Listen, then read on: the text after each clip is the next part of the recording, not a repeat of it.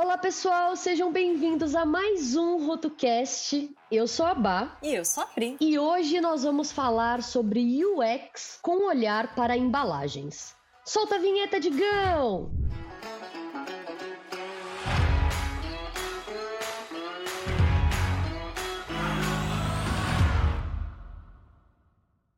Estamos começando, amiga, eu ainda não acredito, a sexta temporada sexta. do RotoCast, meu é. Deus do céu. Meu Deus, como Uhul. passa rápido. Sexta temporada mesmo? Se conferiu? Duas vezes? É sexta temporada Conferi. Mesmo. Meu é Deus temporada. do céu, passou muito rápido. Jesus amado. É muita, nossa, é muita coisa, é muito assunto, é muito cast, é muito é. convidado, é muita música que a gente já tocou aqui, inclusive. E eu não sei você, acredito que sim, mas eu tava morrendo de saudade vontade de gravar podcast. Meu Deus do céu. Eu adoro também. A gente ficou o quê aí? Uns meses. Ficamos uns meses aí sem gravar. Muitas mudanças aconteceram nesse tempo, né, nas nossas vidas e tudo mais. E, meu Deus, enfim, estamos de volta. Mais uma temporada incrível. Então, o primeiro de 12 episódios que vão acompanhar a gente aí nos, nas próximas semanas e nos próximos meses, na verdade. Mas antes, é, efetivamente, da gente começar o papo, Hoje estamos com um convidado ilustríssimo, Tiago Cardoso. Ele é o meu mais novo professor, inclusive, mas para além de professor da Coder House, ele é UX designer do grupo Casas Bahia. Tiago, seja muito bem-vindo. Estamos muito felizes de você estar aqui com a gente.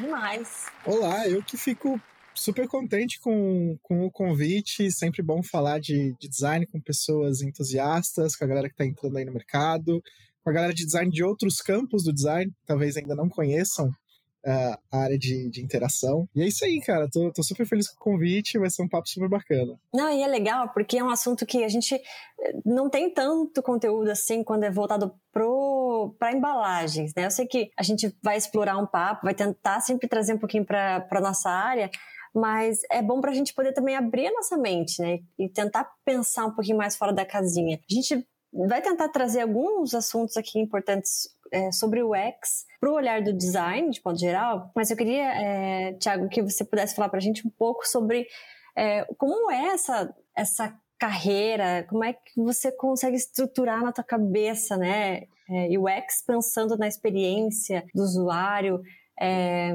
enfim, queria que você já começasse a soltar o verbo pra gente aprender com você. E que, inclusive, antes de dar a palavra pro Thiago, no, nossa, agora fazendo o curso de UX, meu Deus, está tá, tá explodindo ainda mais minha cabeça, mas que muito, é um período muito pequeno que você fica de fato desenhando tela, mas todo o resto que você faz para até chegar o momento de desenhar uma tela, por exemplo, é um trajeto que é, é basicamente o que a gente faz com embalagem também, né? Quando a gente abre ali o Illustrator para começar a criar a gente já andou, percorreu um caminho longuíssimo com o projeto. Mas enfim, passo a palavra para o Thiago até para não perder também a pergunta da Pri.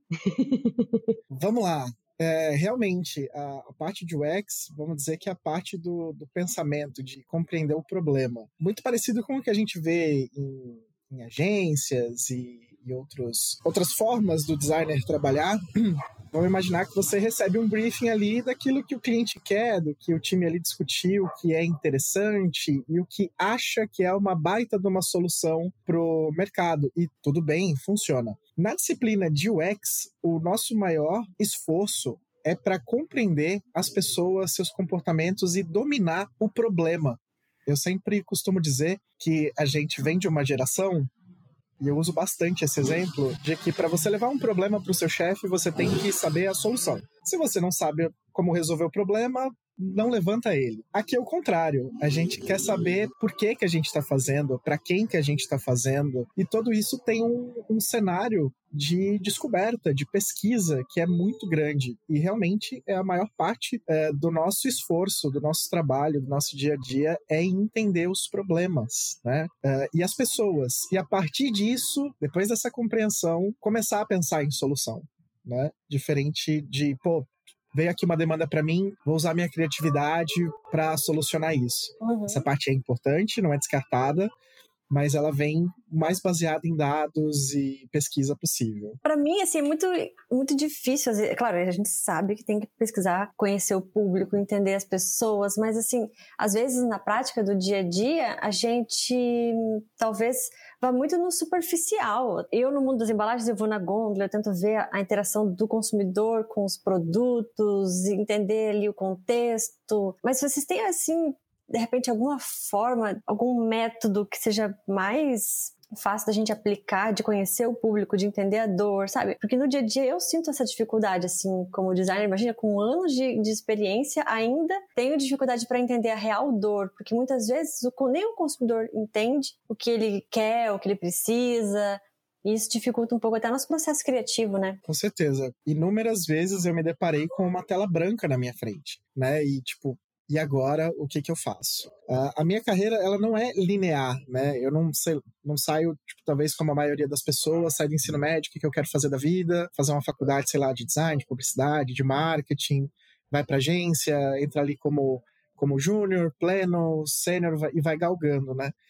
Uh, a minha carreira ela faz uma volta e eu vou me deparando sempre com problemas reais das pessoas ou dos negócios até conhecer UX design. Então, qual que é a minha percepção quando eu encontro a disciplina do UX e começo a aplicá-la na minha vida? A grande parte do trabalho que a gente falou aqui não é fazer tela, não é desenhar o rótulo nesse, nesse momento. É uhum. compreender. E justamente, como que eu faço isso? O design é um processo, né? A gente sai daquela concepção de estado da arte, de criar algo é, belo, estético, lindo, disruptivo, novo, que vai chamar atenção, e começa a entender como qual que é o processo, qual que é o passo a passo, né?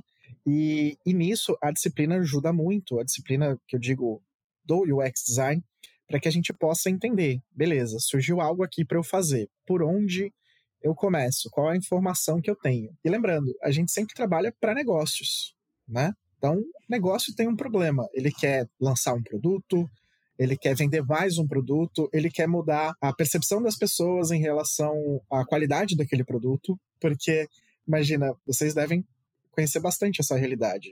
Uhum. Imagina um consumidor que está ali no mercado, na gôndola, que nem você falou, e ele tem que comprar um molho de tomate.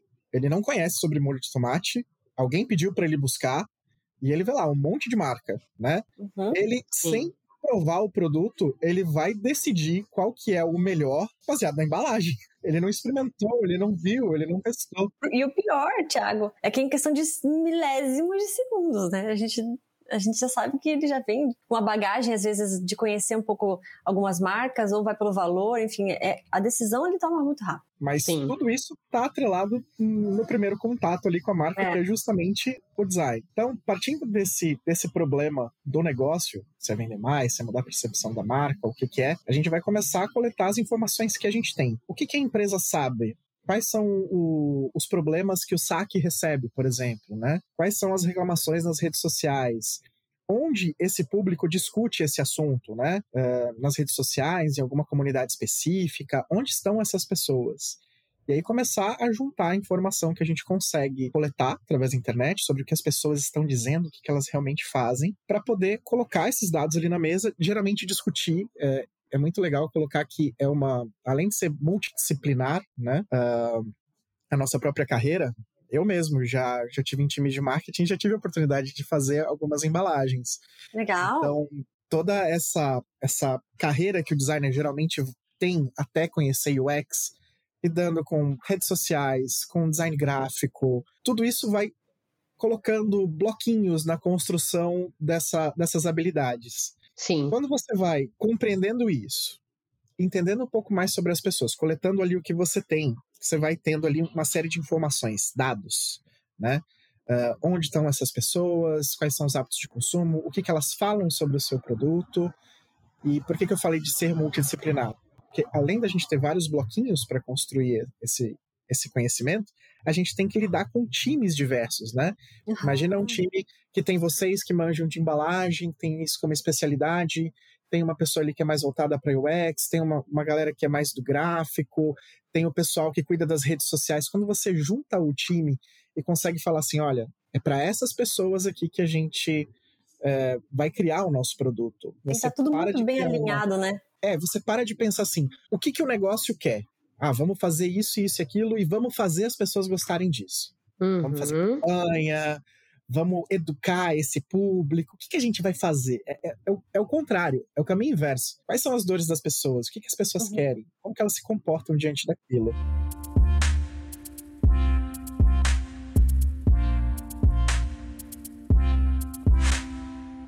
Uh, parte desse processo de, beleza, pesquisei ali nas redes sociais, vi no meu saque o problema, o que está rolando, e tem alguns números ali para entender essas pessoas. Uma das coisas que a gente faz é prototipar essas pessoas. Né? É o processo de criação de personas que eu não vou conhecer no campo do design, é, conheço quando eu vou lidar ali com, com times de marketing, que a gente pegar todos aqueles insights que a gente tem ali, números de idade, região, gosto, dores, desejos, a gente junta tudo aquilo que se conecta, as respostas que mais aparecem, e a gente cria uma pessoa, né? É, que é a persona.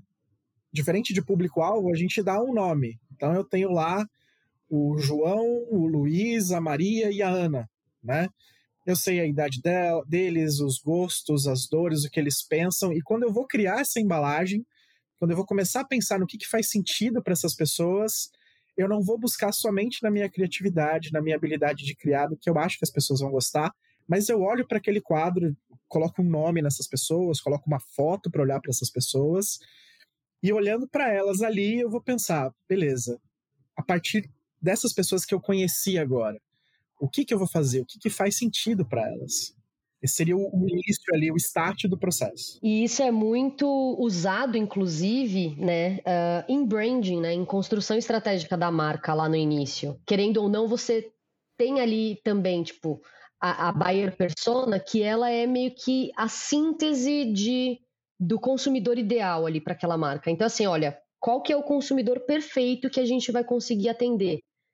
É esse aqui. A gente consegue literalmente personificar esse espectro que você olha numa pluralidade um pouco maior, né? E a partir daí você consegue entender que você vai inclusive falar com públicos diferentes, porque assim, se você tem uma persona desenhada, você consegue entender que às vezes um público específico que vai um pouquinho mais para esquerda, que vai um pouquinho mais para a direita desse espectro aqui que você desenhou, ele pode ter um match com a tua persona de 60%, de 50%, de 20%.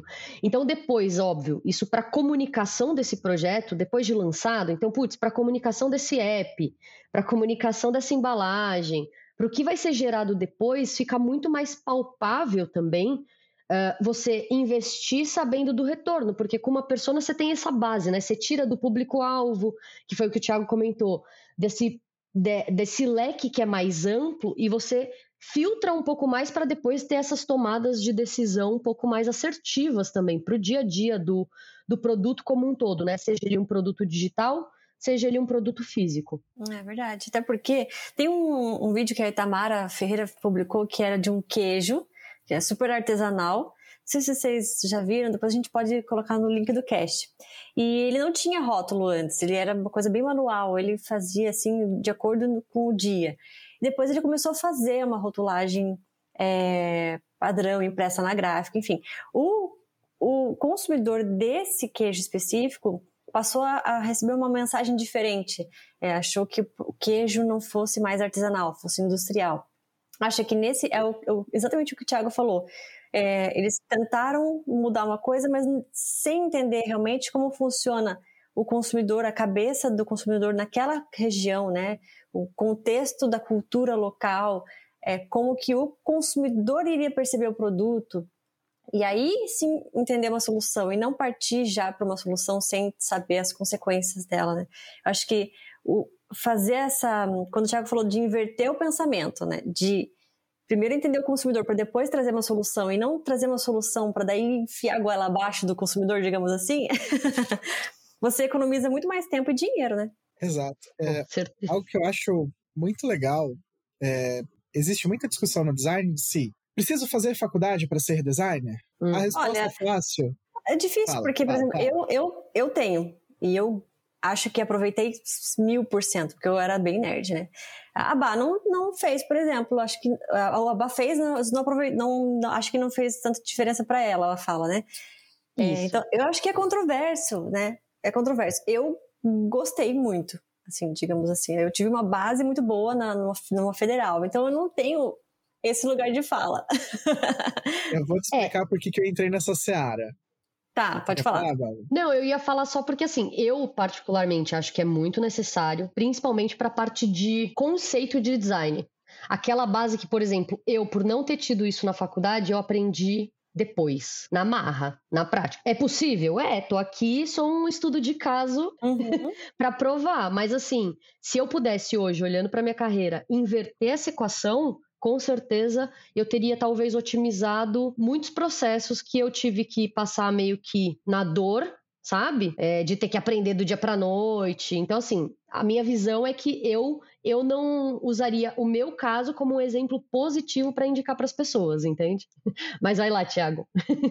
Bora lá. Eu venho da mesma escola, eu aprendi apanhando, aprendi do jeito mais difícil. Quando eu olho os colegas da mesma idade, vejo os lugares incríveis por onde eles passaram, eu caio no erro da comparação e falo, nossa, existe um caminho. E eu não tô falando que quem fez faculdade é fácil, tá? Eu sei que é, que é dor, sofrimento e, e lágrimas, tá? O ponto é, quando eu olho esse caminho, a construção como carreira parece um pouco mais fácil, um pouco mais tangível, né? Quando a gente vem por esse caminho de ir estudando sozinho, se colocando à disposição dos desafios e aprendendo durante a jornada, é sofrido, mas também forja a gente para situações muito diferentes. Imagina que essa galera que passa por, essa, por esse processo da, da academia, muitas vezes tem professores que vêm desse mesmo universo acadêmico. E a literatura é maravilhosa. Quando a gente aprende sofrendo, apanhando e tendo que entregar resultado, uh, a gente às vezes, nesse momento de por onde eu começo, como que eu vou olhar esse problema? Muitas vezes a gente sabe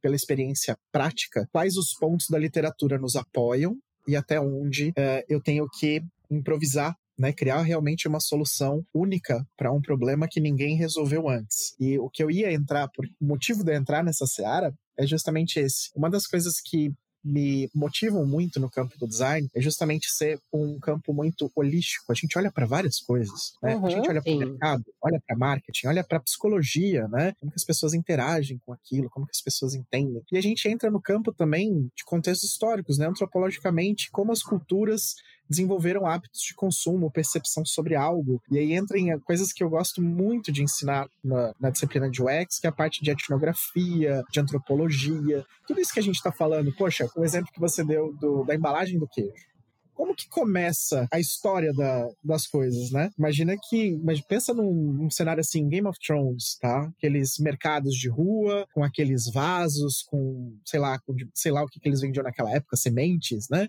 Sei lá o que uhum. tinha mais. E você conhecia as pessoas que vendiam aquilo e você tinha uma percepção de qualidade a partir daquela pessoa que te fornecia para você. Sim. A partir do momento que aquilo vai expandindo e aquele comerciante precisa precisava estar em mais lugares, existe uma maneira dele identificar que, sem aquele comerciante estar naquele ponto físico, aquele produto tinha a origem, aquela qualidade, aquela marca. Aquela marca era uma pessoa. Aham. É, antes era a quitandinha, né? Quitandinha, você chegava na. Você nem entrava na quitandinha, você só pedia que era uma, uma margarina. Era, era a marca que o, que ele tinha ali, né? Não, não tinha opções também, não tinha variedades, né? Digamos assim. Essa é uma, é uma área que, por exemplo, a vida acadêmica dá essa base e eu não tô te falando que isso é essencial para você trabalhar, de forma alguma. Mas como contexto histórico, é legal pra gente ver que muitos problemas que a gente vai se debruçar e colocar energia, a gente não tem que reinventar a roda. Alguém já pensou uhum. nisso, alguma comunidade, em algum momento a nossa sociedade passou por esses problemas, né? Quando aquele comerciante já não estava mais ali e a marca dele agora passa a ser algo numa placa, né, para identificar que era ele, acontece esse mesmo problema do queijo, né? O, o Luiz não tá mais aqui. E agora?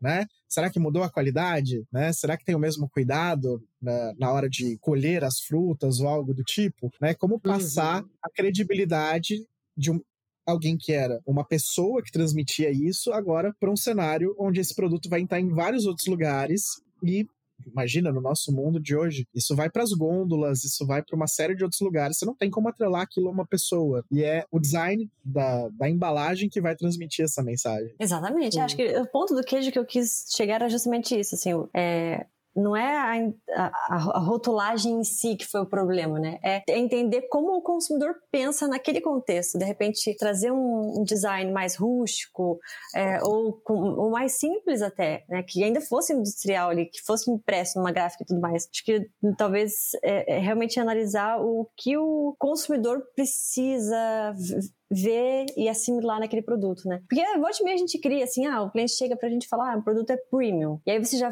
já sabe, só que você não entende como o consumidor entende que é premium, né? Você tem que ir na base mesmo. Então, quando você trouxe isso, é bem legal da gente inverter esse pensamento e não partir das palavras-chave clássicas que a gente já tá cansado de ouvir, né? Quando a gente começa a ter isso tudo que é, que é premium, que é gourmet, chega uma hora que tudo é premium e tudo é gourmet. Então, o que, que é um produto diferente? Estava vendo uma, alguns artigos sobre, sobre essas questões, que nesse momento que a gente viveu recente da, do episódio da, da pandemia, muitas pessoas passaram mais tempo em casa e, por conta de diversas dificuldades aí é, em relação a interações sociais, passaram a sentir é, nostalgia, né? Falta ali daquela comida de hum. mãe, daquela comida de vó. E aí existe um próprio movimento do mercado de pegar um, uma parada super industrializada e tentar passar ali sinais de que aquilo é mais rústico, caseiro, né?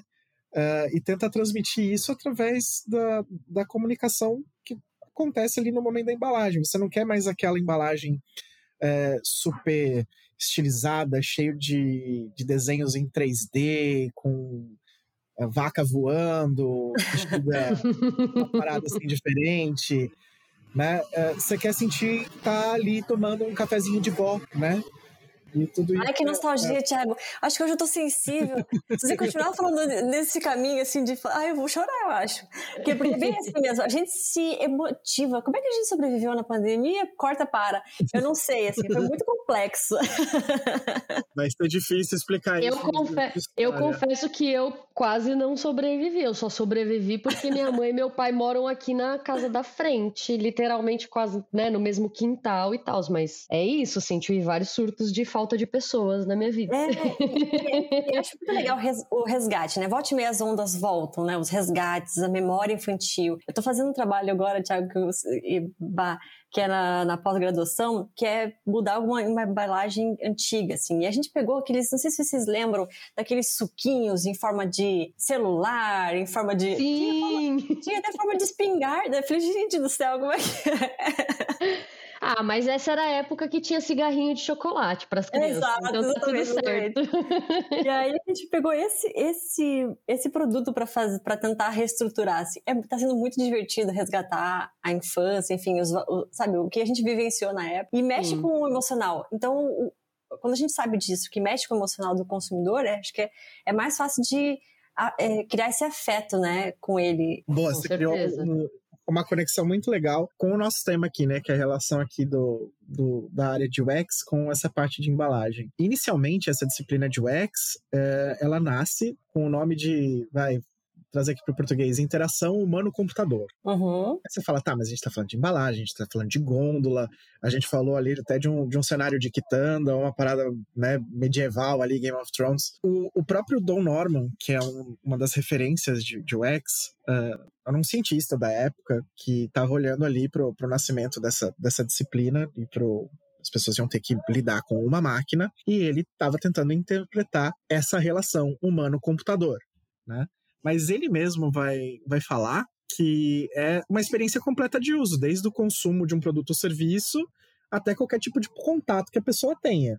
Uhum. E por isso que eu acho legal a gente é, tirar da, desse campo onde a gente pensa que UX é, é, fazer tela, é criar aplicativo, é fazer site, e entender que tem pessoas ali. E nós não somos, é, por mais racionais não somos seres tão lógicos, né? A gente tem ali uma série de, de comportamentos, desejos, emoções que é difícil para uma máquina interpretar. Nesse sentido, tudo que a gente vai adquirir que tem uma embalagem, seja no, no rótulo, do, ali, através do rótulo que tem ali no supermercado, na quitanda, onde quer que seja, está envolvido com o nosso desejo, né? Sim. É, quais emoções aquilo ali desperta. Então, tudo bem, eu posso olhar para uma marca e olhar o macarrão ali que tem então, parece que é, uma, é, um azulejinho de casa de vó e achar que aquilo tem alguma conexão é, de afeto nostálgica, Mas eu também posso olhar para um café e falar, cara, eu não quero esse café que é mega industrializado. Eu quero esse aqui que parece mais simples, mais rústico. Eu quero ter essa experiência de é, coar o meu café, né? Ou eu posso ter o desejo da praticidade. Eu quero sentar, colocar a cápsula na maquininha, escutar aquele barulhinho. Ah. E vou uhum. ter o meu uhum. momento do meu café. Uhum. Né? Então tá tudo conectado a desejo. Quando a gente fica preso no campo do, do gráfico, e preso o que eu estou dizendo é quando a gente se limita, e pode, a nossa limitação pode acontecer por uma série de coisas. Uhum. Uh, porque você está muito inserido naquela discussão, e, ou talvez porque você não conhece que existam outras coisas. Né? Sim. Quando a gente começa a ir para essa área do, do, desejo, do comportamento, de como as pessoas sentem essa parada, é, é muito a conexão que a gente vai fazer com aquela primeira parte que a gente estava falando do processo de design. Eu preciso uhum. entender como que as pessoas sentem. Quando eu faço a proposta é, para os estudantes de montar uma proposta de valor, eles ficam tentando solucionar o problema. Como que a gente vai. Vamos imaginar que a gente estivesse fazendo embalagem aqui. Como que a gente vai fazer essa embalagem? Como que é a melhor embalagem? Uh, qual que é a embalagem que vai vender mais? E, na real, a nossa preocupação é em ter um olhar para as pessoas, entender que não é, ela não vai fazer uma equação para comprar o nosso produto, né? para entender se aquilo é bom ou ruim ela vai ter alguns segundos, que nem você falou, para olhar aquilo ali e o cérebro dela passar ali por uma série de conexões, sistema límbico, córtex frontal, que é o do desejo, da tomada de decisão, que acontece em segundos, para aquilo ali acontecer. Aquela conexão daquela pessoa com aquela marca a partir de um desejo. Nossa, eu tô pirando eu não quero aqui. transformar isso numa aula. É, não, eu, quero, eu, tô, eu tô pirando porque Tiago, você falou de café, né? E olha quantos públicos tem no mesmo tem no, um, tem no café e, e, quantos caminhos diferentes, porque o café coado é diferente da cápsula, que é diferente do café da avó, que, e, e a gente poderia usar os mesmos critérios para uma criação, mas o público é totalmente diferente. Então, como despertar o desejo? Olha, olha a dica que, né? Tem o grão que a Exato, pessoa literalmente faz um ritual do café, né? Exato, Porque ela é. moeu o café ali na hora, uhum. sentiu o aroma, fazer é, todo o processo. É a experiência, em que momento o consumidor está vivendo, né? como é que ele vai consumir aquele produto. Acho que é, é, é muito legal fazer esse caminho inverso, assim. É, a gente, come... é. a gente sabe disso, a gente já... mas sabe quando alguém precisa ficar falando? Sabe? é o óbvio que precisa ser dito. Maravilhoso. Eu só não quero perder esse gancho de como despertar o desejo. Esse é o pensamento do negócio criando um produto. Quando a gente pensa na disciplina de UX, é olhar para as pessoas e entender como elas se comportam, o que, que elas já têm desejo. Eu não preciso criar algo, eu só preciso fazer a conexão, a interface. E se a interface é o que faz o meio, né, a ponte entre a pessoa e algo, e essa interface pode ser um aplicativo, mas essa interface pode ser uma embalagem, né? É o meu ponto de contato ali. Então, quando eu entendo como as pessoas, qual é a forma como elas tomam as decisões, eu só preciso traduzir aquilo, eu só preciso concretizar aquilo que vai conectar. E na parte do óbvio precisa ser dito, é, eu uso um exemplo de embalagem da minha aula, que é justamente a embalagem do ovo que está escrito contém ovos. Né? Uhum. Então, por uma série de especificações jurídicas, pessoas é, alérgicas, sim, sim. Uhum. mas uh, boa parte do que a gente acha que todo mundo tem a mesma percepção que a gente, parte da nossa criação, da nossa construção social, que a gente estudou, as coisas que a gente tem interesse. E a gente vive num mundo muito diverso, né? É, cidades diferentes, têm sotaques diferentes, uhum. termos diferentes. É, na própria aula de ontem, eu sou santista, né? Eu moro em Santos. E aqui a gente tem a nossa moeda própria, que é o mango. Então, quando eu falo alguma coisa foi cinco mango, alguém que não é daqui vai ficar olhando pra minha cara com cara de bolinha, né? Esse mango, esse mango já chegou em São Paulo, viu? Por muito tempo eu já usei ele já. Aí, aí eu tenho que traduzir. E assim, uma série de outras coisas. Você imagina, se de uma cidade para outra, vai, eu daqui de Santos para São Paulo, tô aqui, 90, 90 quilômetros. Imagina de um estado para o outro, de uma região uhum. do nosso país para outra, imagina para outro país. Então, eu criar uma embalagem que eu entendi tudo sobre essas pessoas e agora eu vou exportar esse produto pronto. É. Sua pesquisa foi por água abaixo, né? Ela perde Sim. sentido, né? Ela perde contexto, né? Exato. Eu estava até vendo alguns exemplos de, de UX aplicado nesse contexto e estava vendo um exemplo que vira e mexe aparece aqui pra gente, que é o exemplo da embalagem do ketchup, né? Uhum. Que a, a engenharia da embalagem, quando você põe a, a tampinha virada para baixo, é mais fácil, economiza, não vai dar desperdício. Só que isso é no nosso contexto, porque o, o, brasileiro consome pequenas porções de ketchup. Eles não tinham esse problema nos Estados Unidos, por exemplo, que eles usam em abundância, então não era um problema. Né? Uhum. Quando, quando vem para cá e o cidadão vai pegar uma embalagem que despeja uma quantidade absurda de ketchup para o nosso consumo, a gente fala, pô, essa embalagem é ruim. E aí eles Sim. vão entender, buscar entender o comportamento do brasileiro, entender que eles consomem pequenas porções para mudar o tamanho do, da área que dispensa o produto, uma série de outras coisas. O bocal que sai o produto, para sair numa porção específica e não um jato de, de ketchup. É. E algo que tem muita relação com, o UX que a gente estava conversando aqui, que é a construção das personas, a gente pode cair no erro, quando a gente está fazendo um projeto, de criar apenas a persona ideal.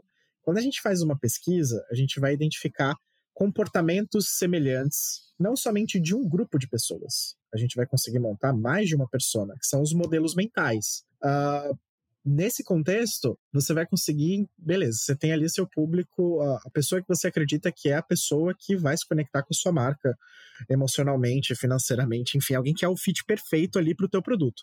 Mas você vai identificar, identificar pessoas que são indecisas, você vai identificar pessoas que têm outros padrões, e num mundo onde o design precisa, precisa estar atrelado ao resultado, a gente que trabalha com aplicativo, tecnologia, embalagem, seja lá qual for o campo que o designer é contratado para trabalhar, quando a gente tá no, não está no campo da, da arte, a gente precisa trazer resultado para o lugar onde a gente trabalha. E imagina esse papo que a gente está tendo, falando de comportamento humano, falando de etnografia, falando de antropologia, Imagina isso para a gente ser contratado por um negócio que só precisa de alguém para fazer um papelzinho. Uhum, Imagina a gente ser contratado para um lugar que só quer que a gente faça um textinho, uma telinha. É, imagina como é educar esses uhum. mercados, uh, principalmente na forma como a gente comunica o nosso trabalho. Uma coisa é a gente bater esse papo aqui entre entusiastas uhum. do design. E outro como papo é a gente vender isso. É a gente é. vender isso. Como que eu vendo o, o, meu trabalho? Isso faz parte do pensamento da própria pessoa designer para entrar no, na área e de entender, beleza, eu tenho a persona ali que é o fit perfeito com o meu, com o meu produto que eu estou oferecendo aqui. Mas quem são as outras pessoas que estão nesse mercado? Uhum. Nesse mercado, imagina ali um supermercado, seu produto na gôndola. Quem são as outras pessoas que passam por esse corredor e eu estou perdendo elas? Como que elas pensam? Como que, eu, como que elas tomam decisão de levar o molho de tomate, o ketchup, o macarrão, o que é que seja. Como que essas pessoas funcionam? Porque aí também eu consigo entender isso e começar a pensar, pô, tem um comportamento aqui que eu posso explorar, que eu posso mudar, que eu posso testar e, e propor. Pô, imagina um, um designer compreender esse comportamento e ter a chance de testar isso, validar, nada melhor que resultado, gente.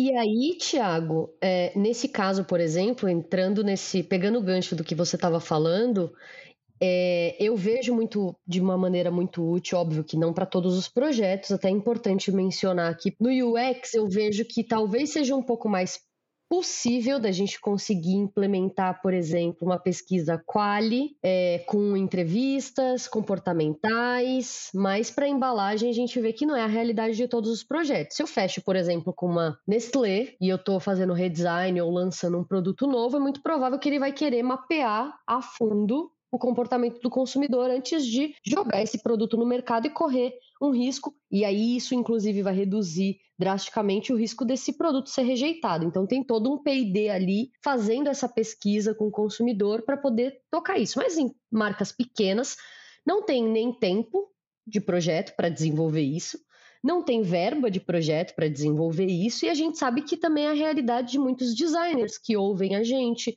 e até de muitos clientes que eu e a Pri temos, inclusive, né? Mas eu vejo, por exemplo, é, que eu tenho tentado ao máximo, até nessa, nesse pensamento, nessa forma de educar um pouco o mercado, de trazer essa perspectiva para o cliente, de mostrar a, o quão válido é fazer uma mínima pesquisa um pouco mais aprofundado para além do que a gente consegue enxergar na internet, para além do que a gente consegue fazer uma pesquisa de campo nas gôndolas e, e, etc. E eu vejo que as entrevistas numa pesquisa qualitativa é um diferencial absurdo, sabe? Porque você mapeia alguns perfis, que é aquilo, o que você comentou agora, de tipo, ah, a pessoa que tá passando ali na, naquela gôndola, naquele corredor do supermercado que eu tô perdendo ela, muitas vezes eu tô perdendo ela, mas nem ela sabe. Então, se eu chegar nela e perguntar, ela não vai saber me dizer por que, que ela não olhou para o meu produto. Porque é uma coisa do nosso subconsciente. Eu, se eu for perguntada isso, eu mesma não vou saber. Então eu vejo que talvez até, tipo, nessas pesquisas, entender um pouco do comportamento e aí trazer dinâmicas, por exemplo, sabe? Não sei se, se a minha linha de raciocínio está indo para um caminho correto que, inclusive, vocês utilizam no UX, né? Porque vai para além de um questionário, vai para além de você fazer uma entrevista já com uns tópicos ali que você precisa perguntar. Você analisa de fato o comportamento daquela pessoa, só que aí é um, um, outro nível de pesquisa um pouco mais aprofundada, né? Vamos lá. Tudo que a gente conversou aqui foi no sentido de entender como as pessoas se comportam. Né? Pensando isso no, no processo de design, algo que, que a literatura propõe e eu realmente utilizo no meu dia a dia e já não utilizo mais de forma consciente, tipo, ah, vamos colocar aqui um canvas, né, um formato para eu seguir o passo a passo. Aquilo vai se tornando é, rotineiro, né? Essa parada é o tal do design thinking, tá? Que é, é, o modelo, a forma como a gente pensa. Um dos processos desse modelo de, de pensar é uma parada chamada Double Diamond tá? Que é o tal do duplo diamante. Como você organizar o, o seu processo, vamos reduzir aqui para quatro fases, tá? Que é o momento da descoberta, tá? Que você estava falando que as empresas pequenas não têm tempo, e eu sei essa realidade. A parte de montar as definições a partir dessas descobertas, desenvolver, entregar, e aí uma parada que não está ali no Double Diamond, mas na parte de entrega, vai contemplar na área de UX testar. Não adianta eu pegar toda a literatura, todas as melhores práticas para criar embalagem ou do UX design se eu não testar com o meu público. A gente estava falando aqui, é, países diferentes, sociedades diferentes tomam decisões de compra diferentes. Produto que funciona nos Estados Unidos, né? totalmente. Então, algo que funciona nos Estados Unidos, se eu quiser trazer para cá, eu tenho que testar. Se tudo que a gente está falando eu preciso ter um momento ali de descoberta para entender quem são as pessoas. Vão ter alguns cenários aí no mercado. Se você é um designer que está começando e está escutando a gente e está pensando, caramba, como que eu vou pegar isso que essa galera está conversando e vou implementar no meu processo? Nem sempre o processo de, de pesquisa tem que ser algo caro. E aí você tem que entender como designer, se você está num estúdio de design, ou se você é um empreendedor, um freelancer ali, como que você vai entregar um produto melhor? Como que você vai provar que pesquisa é, é algo bom, que vai ajudar a entender melhor essas pessoas, os comportamentos, criar algo a partir daquilo que elas querem, ou alguma dor ou necessidade delas, se ninguém te pagou para fazer isso nessa, nesse grau de complexidade, né? Se a empresa não topou. Experimentação, teste. Se Vamos imaginar um, um, cenário de um, de um freela, tá? Um profissional freelancer que pegou uma embalagem para fazer. Ele tem ali a oportunidade de mostrar o trabalho dele. A empresa não quis pagar por pesquisa, tá? Falou, não, não tenho tempo nem dinheiro para isso. Mas ele tentou fazer o mínimo disso, o mínimo possível. Ele pegou ali, entendeu que ele tinha que descobrir para partir para as definições e não ter um momento de inspiração, né? Eu, eu uso essa brincadeira, tipo, algumas pessoas acham que ser designer é eu, pegar e contemplar o nascer do sol tomando meu café até que eu tenha inspiração de como fazer aquela embalagem.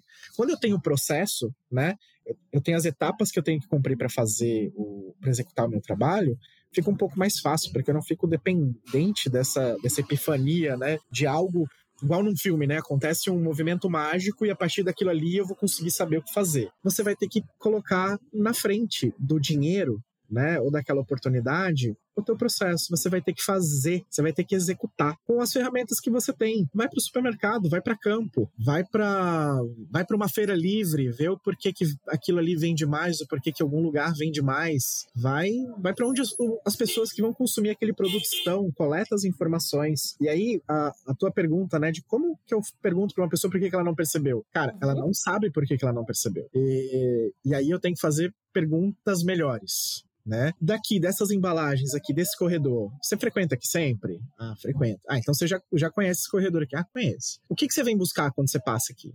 Ah, vem buscar o produto tal. Por que, que você usa essa marca? Ela não conhece teu produto, talvez. Mas tenta entender por que, que ela decidiu comprar aquela marca. Qual é outro produto nessa, nesse corredor que te chama atenção? Ah, é o tal. Por quê? De repente a embalagem, a marca, o preço, curiosidade, uma vizinha que fez uma indicação, buscar é, mitigar, né, quebrar essa pergunta que é tão difícil. Por que você não percebeu? Se ela não percebeu, ela não tem nenhuma informação sobre aquilo, né? Foi totalmente inconsciente. Então trazer essas perguntas para coisas que elas as pessoas podem te responder e com essas respostas você vai entender, ah, não perceberam o meu produto porque agora você tem com que comparar. Por que, que elas percebem os outros? O que que os outros têm? Como que as pessoas tomam decisão de comprar outros produtos. E aí você consegue pegar essas informações, olhar para o seu produto e compreender. Boa, tem uma, uma, uns vídeos que às vezes a gente vê na rede social, assim, que teve um especificamente que me incomodou um pouco, Thiago, que foi assim: é, a pessoa pegou três embalagens de chocolate e aí começou a perguntar na rua: qual você compraria? Aí todas elas escolheram a mais linda, né? Só que sem avaliar valor, marca. Então, assim,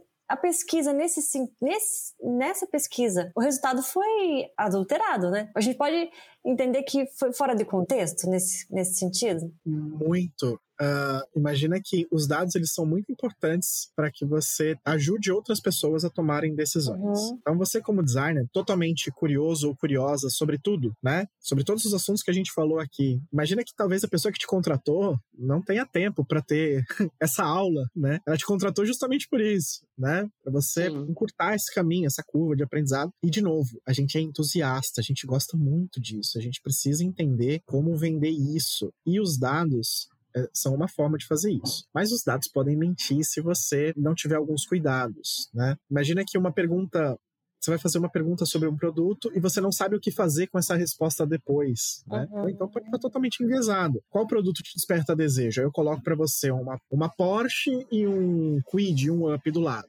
Nossa, Porsche é linda, é isso que eu quero. Tá totalmente fora de contexto. Quando você vai ao mercado, quais são as três marcas de chocolate que você considera comprar? Primeiro, você contextualizou. Em que momento eu vou decidir por esse chocolate? Ah, tá. Talvez essa resposta seja diferente se, quando você é, vai presentear um amigo no, na data do aniversário dele, você considera comprar quais produtos? Ah, uhum. será que uhum. chocolate apareceu ali? Ah, chocolate apareceu. Beleza. A partir disso, quais marcas de chocolate você considera quando vai presentear alguém. Pode ser diferente do contexto de quando ela vai no supermercado, está fazendo a compra do mês. Né? Exatamente. Tudo depende do contexto. Algo que eu costumo falar no cenário onde eu estou inserido, que é na parte de engenharia logística para e-commerce, imagina que a gente tem ali um problema para resolver para que um produto tenha mais vendas. E aí eu faço essa, essa modificação em, sei lá, junho. E aí eu vou definir para medir de novo quanto aquele produto vendeu. Vamos dizer que em junho vendeu um milhão de, de, de unidades, tá? E aí eu vou medir de novo em dezembro, ali um pouquinho depois da, da Black Friday, véspera de Natal. Uhum. E aí esse produto vendeu agora 4 milhões. Beleza, minha solução foi um sucesso. Será que é porque eu mexi na página? Ou será que é porque nessa data vende mais? É, uhum. exatamente. Uhum. Eu, eu, tive um dilema exatamente assim com um cliente, Thiago. É, é, eles acabaram. A gente acabou lançando numa data que tinha muitas variáveis. E aí, como é que faz para mensurar? De onde veio área... o resultado.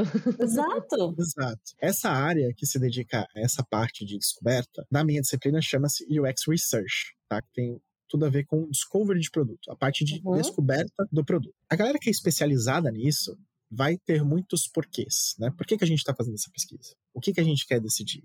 Qual decisão a gente vai tomar com os dados que a gente vai coletar? Tem que ser muito pé no chão e sempre pensar, por exemplo, você citou pesquisas quali e quant, né? Entender qual é o propósito de cada uma. Uma pesquisa quant, quantitativa, né? Eu preciso de números. Eu preciso montar aqueles gráficos de pizza, montar aquelas torres, eu preciso entender é, quantas pessoas uh, consomem ou escolhem pelo meu produto ou escolhem por esse tipo de produto. Muitas vezes a gente está falando de um produto que quer entrar no mercado, as pessoas não conhecem. Então eu tenho que conhecer o hábito das pessoas que consomem, não sobre o meu produto. Eu preciso saber sobre as pessoas. Então eu preciso ali ter números. Ah, talvez a, a região onde essas pessoas que respondem me ajuda a entender onde eu tenho oportunidade de entrada. nesse, nesse cenário.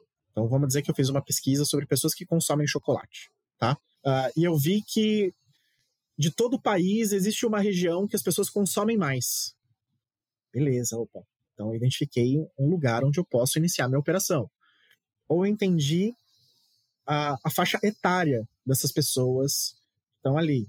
Beleza, então eu tenho ali um, uma percepção de talvez como essas pessoas se comunicam, né? O que, que elas gostam, talvez, por conta de faixa etária, vai me ajudando a estreitar. E aí eu posso entender desse número de pessoas que consomem esse tipo de produto que é similar ao meu, quantas estão dispostas a experimentar coisas novas. Né? Que as perguntas não são sobre o meu produto, são sobre as pessoas que consomem aquele tipo de produto. Eu realmente posso fazer uma pesquisa para entender melhor como as pessoas se relacionam com o meu produto? Posso. Mas se eu estou no mercado abrangente, se eu estou iniciando uma operação, é, eu preciso compreender as pessoas. Além das pessoas que consomem o meu produto, existem muitas outras que não consomem. E eu preciso conhecer elas também. E aí, só para fechar aquele ponto, né, de, pô, e como que eu coloco isso se as empresas não pagam, não enxergam valor? Cara, começa com o mínimo que você pode fazer de pesquisa e atrela a um resultado. Vende isso no estúdio onde você trabalha. Vende essa ideia. Mas você vai ter que fazer primeiro, tá? Se você não tem um case para falar, cara, isso aqui funciona, eu fiz e deu certo, você pode ter um monte de case no mercado lindo, maravilhoso, de que aplicaram pesquisa e tal. E aí, quando você vai mostrar para uma empresa pequena, ele fala: Mas você viu o tamanho dessa marca? Você viu o orçamento que eles têm para investir nisso aí? Aqui com a gente é diferente. E talvez usem assim: aqui sempre foi assim e funcionou. Cara, o vinil o sempre clássico. foi assim, beleza. O vinil voltou. É, mas assim, antigamente a gente escutou com fita, depois com CD, depois com DVD, depois a gente trocava USB. Uh, ah, a gente baixou, a galera que já tem os cabelos brancos aí, baixou muito vídeo no Emule, no Forshared, no Casa A. Uhum. Se você é jovem, você não entendeu nada do que eu te falei. É, era muito difícil consumir mídia para você escutar música, filme, mas esses comportamentos mudaram com o tempo. Então a empresa que fala assim, ah, a gente sempre fez assim, elas estão fadadas a encerrar sua operação muito em breve. Então, se você consegue aplicar algum desses processos, começa pequeno, você não precisa de uma super pesquisa com um milhão de pessoas. Existem hum. algumas calculadoras online aí, a gente pode até disponibilizar aí no link depois, é, que vão Legal. te ajudar a entender de uma base. Vamos supor que você tem uma base de clientes e quer fazer uma, uma, uma pesquisa pra, com essa base, tá? Tem uma galera lá que, sei lá, se cadastrou por e-mail, que você tem WhatsApp, SMS, não sei a forma que você tem de contato com o teu cliente. É, existem algumas calculadoras que vão te ajudar a ter o percentual de margem de erro. Tipo, quantas pessoas eu tenho que é, coletar respostas para ter uma base confiável. Igual quando a gente tem época de eleição, é, essa pesquisa entrevistou, não sei Dois pontos para mais, dois pontos para menos. Exato, exato. Existem algumas calculadoras que vão te ajudar a chegar nesse número de quantas pessoas eu tenho que entrevistar. É, isso para uhum. montar uma quantitativa, para você ter esses big numbers, né, esses números bonitos na hora de montar uma apresentação e tomar a decisão. Mas talvez para você fazer uma qualitativa, que é uma pesquisa em profundidade, onde talvez eu vá para campo e, e, vou interceptar pessoas no, no, na, na gôndola ali, no supermercado, na quitanda, na feira, uh, você Uh, na literatura aí no Nielsen Normal Group vai dizer que você vai falar de 5 a 8 pessoas de cada grupo, tá? Então, uh, você vai entender ali de cada modelo mental que você vai identificando quantas pessoas você tem que conversar. Então, imagina que talvez essas pessoas estejam na sua casa, no seu bairro, no mercado que você frequenta. Pô, você consegue Sim. falar com as pessoas? Né? Então, assim, tá na agência, fala assim: vou descer e vou tomar um café. Já desce ali já conversa com as pessoas. E vai entendendo das respostas que te dão, vai aprendendo a fazer pesquisa, né? Talvez se você não, não tem a oportunidade agora de fazer um curso, de fazer uma faculdade, mas quer fazer isso, testa. Faz as uhum. perguntas ali, olha para as respostas que você tem e fala: consigo tomar decisão? Não. Fez a pergunta e a pessoa ficou: sim, não, não, sim. Falou, pô, peraí. Aí vem o pensamento do, do UX que foca na experiência das pessoas. Ah, as pessoas responderam errado. Não, você não fez a pergunta certa. Você perguntou errado. Exato. Então, deixa eu mudar aqui as coisas que eu quero saber, deixa eu montar, formular uma, uma forma de perguntar diferente para ir para campo de novo e ver se eu começo a coletar coisas que vão me ajudar. Beleza, Sim. tenho dados ali e agora eu posso voltar para a mesa lá onde me deram um briefing tá? e falar, galera, dá uma olhada nisso daqui. Será que isso aqui ajuda a gente a nortear o nosso projeto num caminho onde a gente vai ter uma, uma chance maior de entregar o que as pessoas querem e talvez de emplacar um produto? Será que isso vai, talvez, mitigar o problema de ter retrabalho lá na frente, de ter que refazer isso daqui? Vende o seu trabalho o tempo todo Uhum. Um lugar que não conhece, Uh, talvez tenha aí a chance de você emplacar e vai testando. Não adianta consumir livro, fazer curso e aplicar uhum. tudo ali baseado na literatura se você não testar com o seu público, tá? Eu acho que a grande chave é essa. O processo vai te nortear, você vai descobrir, você vai uh, mudar a sua mentalidade durante esse processo, mas principalmente você tem que testar. Você pode fazer um produto baseado nas melhores práticas, nas heurísticas, nos fundamentos, uhum. e se você não uhum. testar com o seu público na sua região, é só um case lindo de boas práticas, né? A gente tem que vender resultado. Arrasou. É, é não sei nem o que dizer depois disso, porque é isso. Não adianta nada ter um rostinho bonito na gôndola, né? A gente já falou isso várias vezes aqui. Um rostinho bonito Exato. na gôndola, sem ter realmente teste e funcionar de fato para o público, é só um rostinho bonito na gôndola, né? Não vai adiantar muita coisa. Exatamente. Arrasou exatamente. demais, arrasou demais. Maravilhoso. É aí que eu acredito que toda essa parte que a gente está falando de processo, metodologia, vai se conectar com o lado criativo da pessoa designer. Tá? Eu não estou falando que, por não ser no estado da arte, você não deve ser criativo. Criatividade é ter jogo de cintura para resolver um problema. Né? Se você conseguiu resolver aquilo, conseguiu vender essa ideia, Imagina que você trouxe inovação para o processo da companhia onde você trabalha, ou até para o seu processo de trabalho. É. Muito se fala em inovação e as pessoas acreditam que inovação é entrega por drone, é carro que anda sozinho. Inovação é se você conseguir melhorar uma parte do, do seu próprio processo de criação. Design, na verdade, é isso, né? É transformar algo, né? É inovar, né? A partir do que não foi criado ainda, né? Reexplorar Exato. significados. E pode ser que tenha uma coisa que já exista e você conseguiu melhorar um pouco aqui. Exato. Transformar, melhorar, ressignificar, né? Não precisa ser algo do zero. É design é, é ciência. Exato. E vou te dar um exemplo prático, tá? É, eu tava numa situação que no dia a dia, vou ser honesto com você, nem sempre a gente consegue emplacar os processos, porque as companhias uhum. têm uma série de uhum. necessidades e outras coisas. Então tem coisa que vem para fazer, tá dado, vem para executar. Por esse motivo, eu não vou usar minha criatividade para entender qual parte do processo eu minimamente consigo fazer para levar aquilo para um caminho ideal. Cara, eu pego a galera de casa, uhum. é, boto minha esposa aqui. Minha esposa é hard user de de e-commerce. Ela compra online frequentemente. Senta aqui na frente. O que, que você acha disso? Por quê?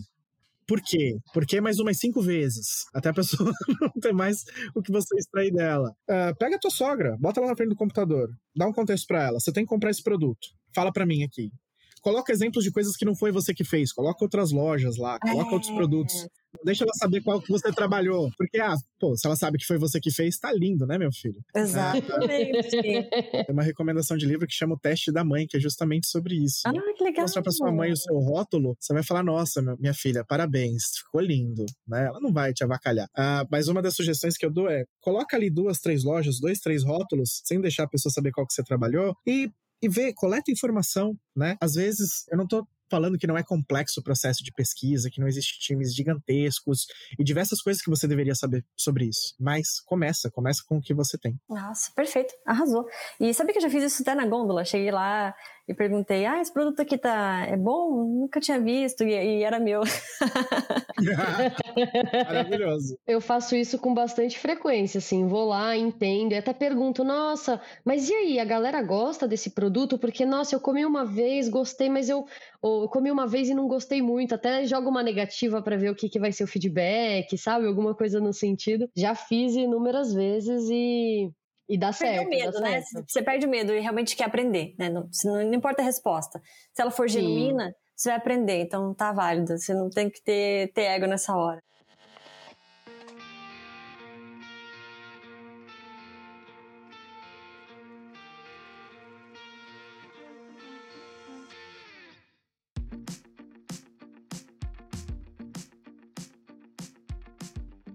E junto com essa nova temporada, estamos estreando também um quadro novo, que é uma pergunta profunda ali para o convidado, que vai fazer ele refletir e trazer também muitos insights e inspiração para todo mundo que está ouvindo. Então, Tiago, o que, que é sucesso para você? Cara, essa é uma pergunta complexa e profunda, e o meu propósito de, de ensinar parte justamente do que a gente estava conversando ali sobre vida acadêmica e tudo mais de ter sido tudo muito difícil. E esse propósito vem do desejo de facilitar o caminho para novas pessoas. Nesse propósito, é, eu trago junto a ideia de não romantizar a profissão, tá? Não romantizar o nosso trabalho. Então, no que diz respeito a o que eu entrego, o que eu faço no meu trabalho, sucesso é entender que eu estou conseguindo facilitar a vida de alguém resolvendo um problema através daquela interface, através daquele rótulo, e estou conseguindo conectar com um negócio que tem um propósito e que vai enxergar valor no meu trabalho, não através do meu melhor processo, do, do meu rótulo mais bonito, mas sim daquilo que as pessoas é, entenderam como solução para os problemas ou desejos delas, e esse negócio vai começar a enxergar que eu sou importante naquele, naquele ecossistema de pessoas para trazer resultado.